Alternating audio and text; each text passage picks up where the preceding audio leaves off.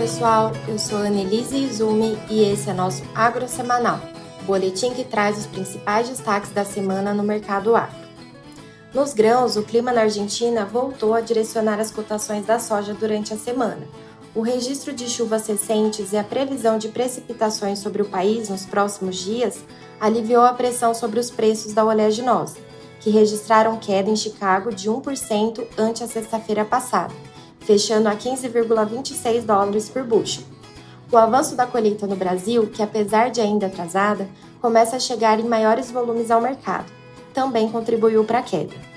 De acordo com a última atualização da Conab, a colheita está em 15% da área projetada, contra 9% da semana passada e 25% da mesma época da safra anterior.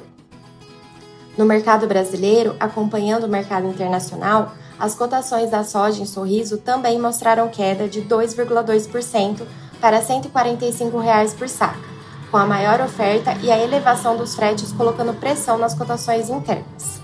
Para o milho, as chuvas na Argentina também influenciaram na queda das cotações semanais. Além disso, o menor preço do trigo no mercado internacional favoreceu a queda.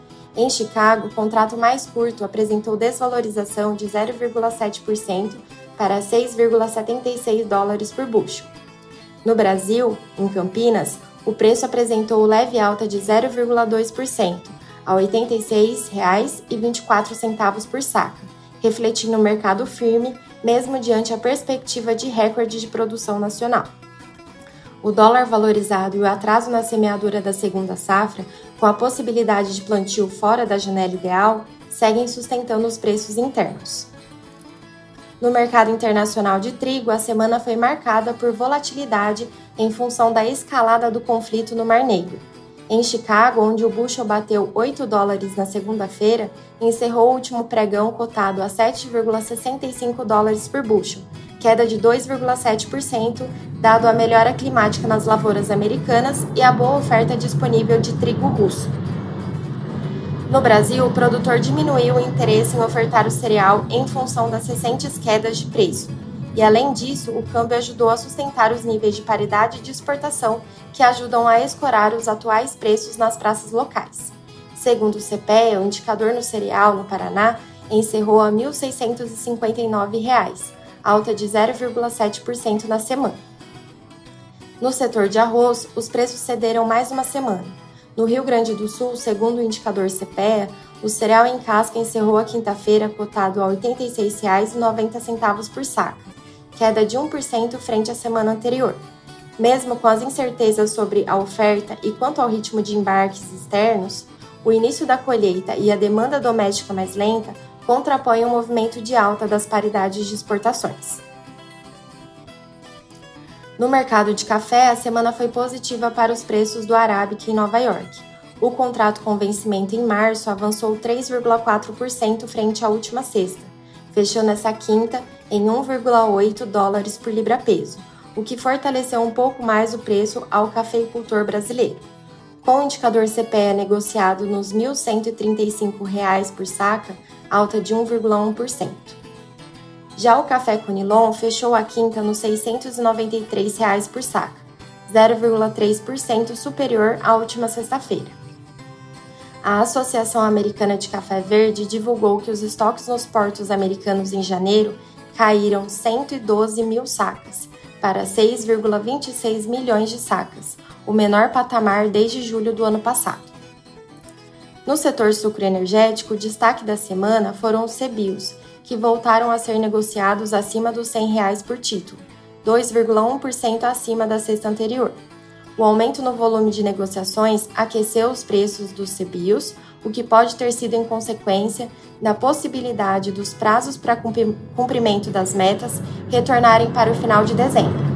No açúcar, os preços continuam sustentados, se mantendo acima dos 21 centes de dólar por libra-peso durante toda a semana fechando nessa quinta em Nova York, na tela de março, em 21,45 cent dólar por libra-peso, ligeira queda de 0,6%. O etanol hidratado, após pequena valorização durante a semana, fechou essa quinta em Paulínia de lado comparado com a última sexta, em R$ 2,80 por litro sem impostos. Nas proteínas animais, o principal assunto foi a confirmação na quarta-feira dos primeiros focos de gripe aviária no Uruguai e na Argentina em aves silvestres, o que elevou o risco com a possibilidade de ocorrência no Brasil, que nunca registrou casos. A semana foi positiva para os preços do frango resfriado em São Paulo, com avanço de 2,1%, agora a R$ 6,73 por quilo. Porém, a meia carcaça suína subiu ainda mais, 4,5% para R$ 11,55 por quilo, enquanto o animal vivo alcançou os R$ 8,10 por quilo, 3,3% maior na semana. No mercado do boi gordo, acompanhando a leve alta da carcaça casada, os preços do boi gordo também avançaram.